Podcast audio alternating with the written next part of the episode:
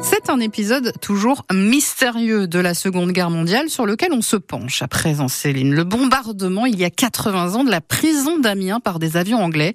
Une cérémonie officielle rappelle cette histoire dans deux jours, mais 80 ans après, des doutes subsistent sur le but réel de cette opération.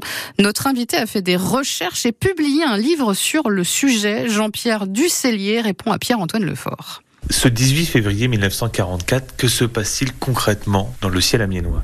Alors ce 18 février 44, il ne fait pas beau, il y a des nuages, euh, il a neigé. Et à 12h03 arrive un groupe d'avions venant de la route d'Albert à Amiens. Ce sont des mosquitos, c'est-à-dire des bimoteurs. Il y a trois vagues. Ils arrivent au-dessus de la prison et ils larguent leurs bombes sur la prison. Mais ce bombardement a de très grosses conséquences au sol. Oui. D'abord, tout le monde se demande ce qui se passe. Il y avait en gros 700 prisonniers dans cette prison, 180 euh, prisonniers faits par les Allemands et 523 de droit commun.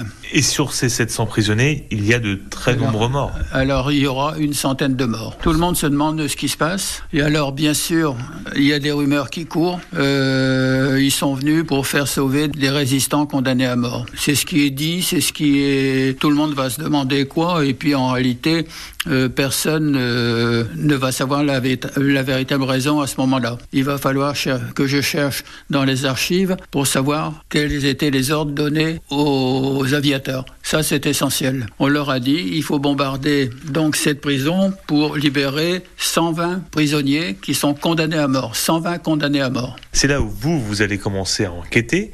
Euh, il y a donc plusieurs versions, on l'a dit, plusieurs thèses sur les raisons de ce bombardement. L'un, la libération euh, de ces condamnés à mort. L'autre, ce serait une opération de, désinformation, en gros, de l'armée britannique. Qu'est-ce que vous pouvez nous en dire? Euh, En 2001, nous avons cherché euh, le maximum d'informations dans toutes les archives, la moitié des archives ayant été trafiquées, c'est-à-dire détruites. Nous en avons la preuve à Londres. Tout le monde peut le vérifier. C'est extraordinaire. Et la véritable durée, nous avons trouvé la véritable raison du bombardement. Hein, ce bombardement était en réalité la première phase du plan Fortitude. C'est-à-dire Le but, ce plan Fortitude, c'était de trois phases. La première phase, c'est de faire croire que le débarquement ne pourra pas avoir lieu avant la fin de l'été. Et c'est ça la raison du bombardement de la prison d'Amiens. C'est-à-dire que le, vous avez Churchill qui fait dans le Progrès de la Somme qui paraît tous les jours une propagande extraordinaire du 1er janvier 44 jusqu'au 18 février 44 en disant on va débarquer, on va débarquer, on va débarquer, on va débarquer. Et le 19 février, il dit oh, ben on a eu des ennuis, on est obligé de reporter le, la date du débarquement après l'été. Vous voulez dire qu'on a tué aujourd'hui 100 prisonniers juste pour faire diversion? Oui, pour euh, faire croire aux Allemands que le débarquement n'allait pas avoir lieu tout de suite. Il y a une deuxième chose, la deuxième phase, c'est de leur faire croire que de toute façon ce débarquement aura lieu dans, sur les côtes du Pas-de-Calais, mais il y a d'autres choses qui se passent. Et puis la troisième euh, phase, c'est de faire croire que le débarquement du, du 6 juin ne sera qu'un leurre. Il est 8h14, vous écoutez France Bleu Picardie. Notre invité ce matin est Jean-Pierre Ducellier, auteur du livre Les secrets du bombardement de la prison d'Amiens. Il répond à Pierre-Antoine Lefort. Quand on découvre tout ça, que vous découvrez que les autorités ont menti sur les raisons de ce bombardement. Qu'est-ce que vous vous dites? Ben moi, euh, je ne suis pas étonné parce que de toute façon, euh, personne ne savait ce que c'était, et on a tout un tas de choses comme ça pendant la guerre, donc je ne suis pas plus surpris que ça. Alors bien sûr, quand j'explique cette affaire-là, je me fais mal voir, très mal voir, c'est pas correct, c'est pas des façons, etc.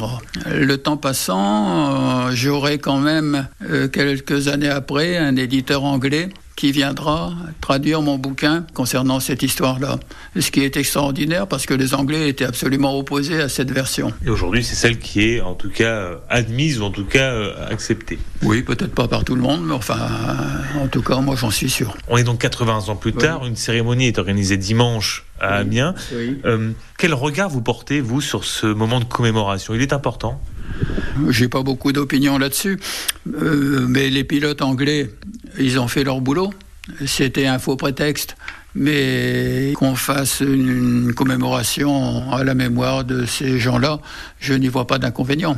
On l'a dit, une centaine de morts. Dans cette opération. Et pourtant, on a l'impression que les Amiénois et les Amiénoises ne connaissent pas bien cette histoire, ne s'en sont pas saisis. Comment vous l'expliquez? Quand même, tous les 18 février, de, pendant 60 ans, euh, il y a toujours eu une grande cérémonie devant la prison. Mais enfin, c'est vrai qu'au premier coup d'œil, les Français n'avaient pas trop apprécié de se faire bombarder comme ça. Ce qui se comprend. Parce qu'il y avait des, prisonniers qui n'avaient pas fait grand-chose là-dedans, qui ont été tués. Euh. Est-ce que les Picards connaissent bien l'histoire de la Seconde Guerre mondiale. Leur histoire, en tout cas, de la Seconde Guerre. en général, euh, les gens connaissent mal l'histoire. Hein. L'histoire de la guerre, euh, actuellement, je pense qu'il y a beaucoup de gens qui ne sont pas au courant de tout ce qui s'est passé, et encore moins dans le détail. Merci beaucoup, Jean-Pierre Dusselier. Je rappelle votre livre Les secrets du bombardement de la prison d'Amiens. C'est aux éditions Paillard. Très bonne journée à vous. Merci. Jean-Pierre Dusselier était notre invité ce matin, et vous pouvez le retrouver évidemment en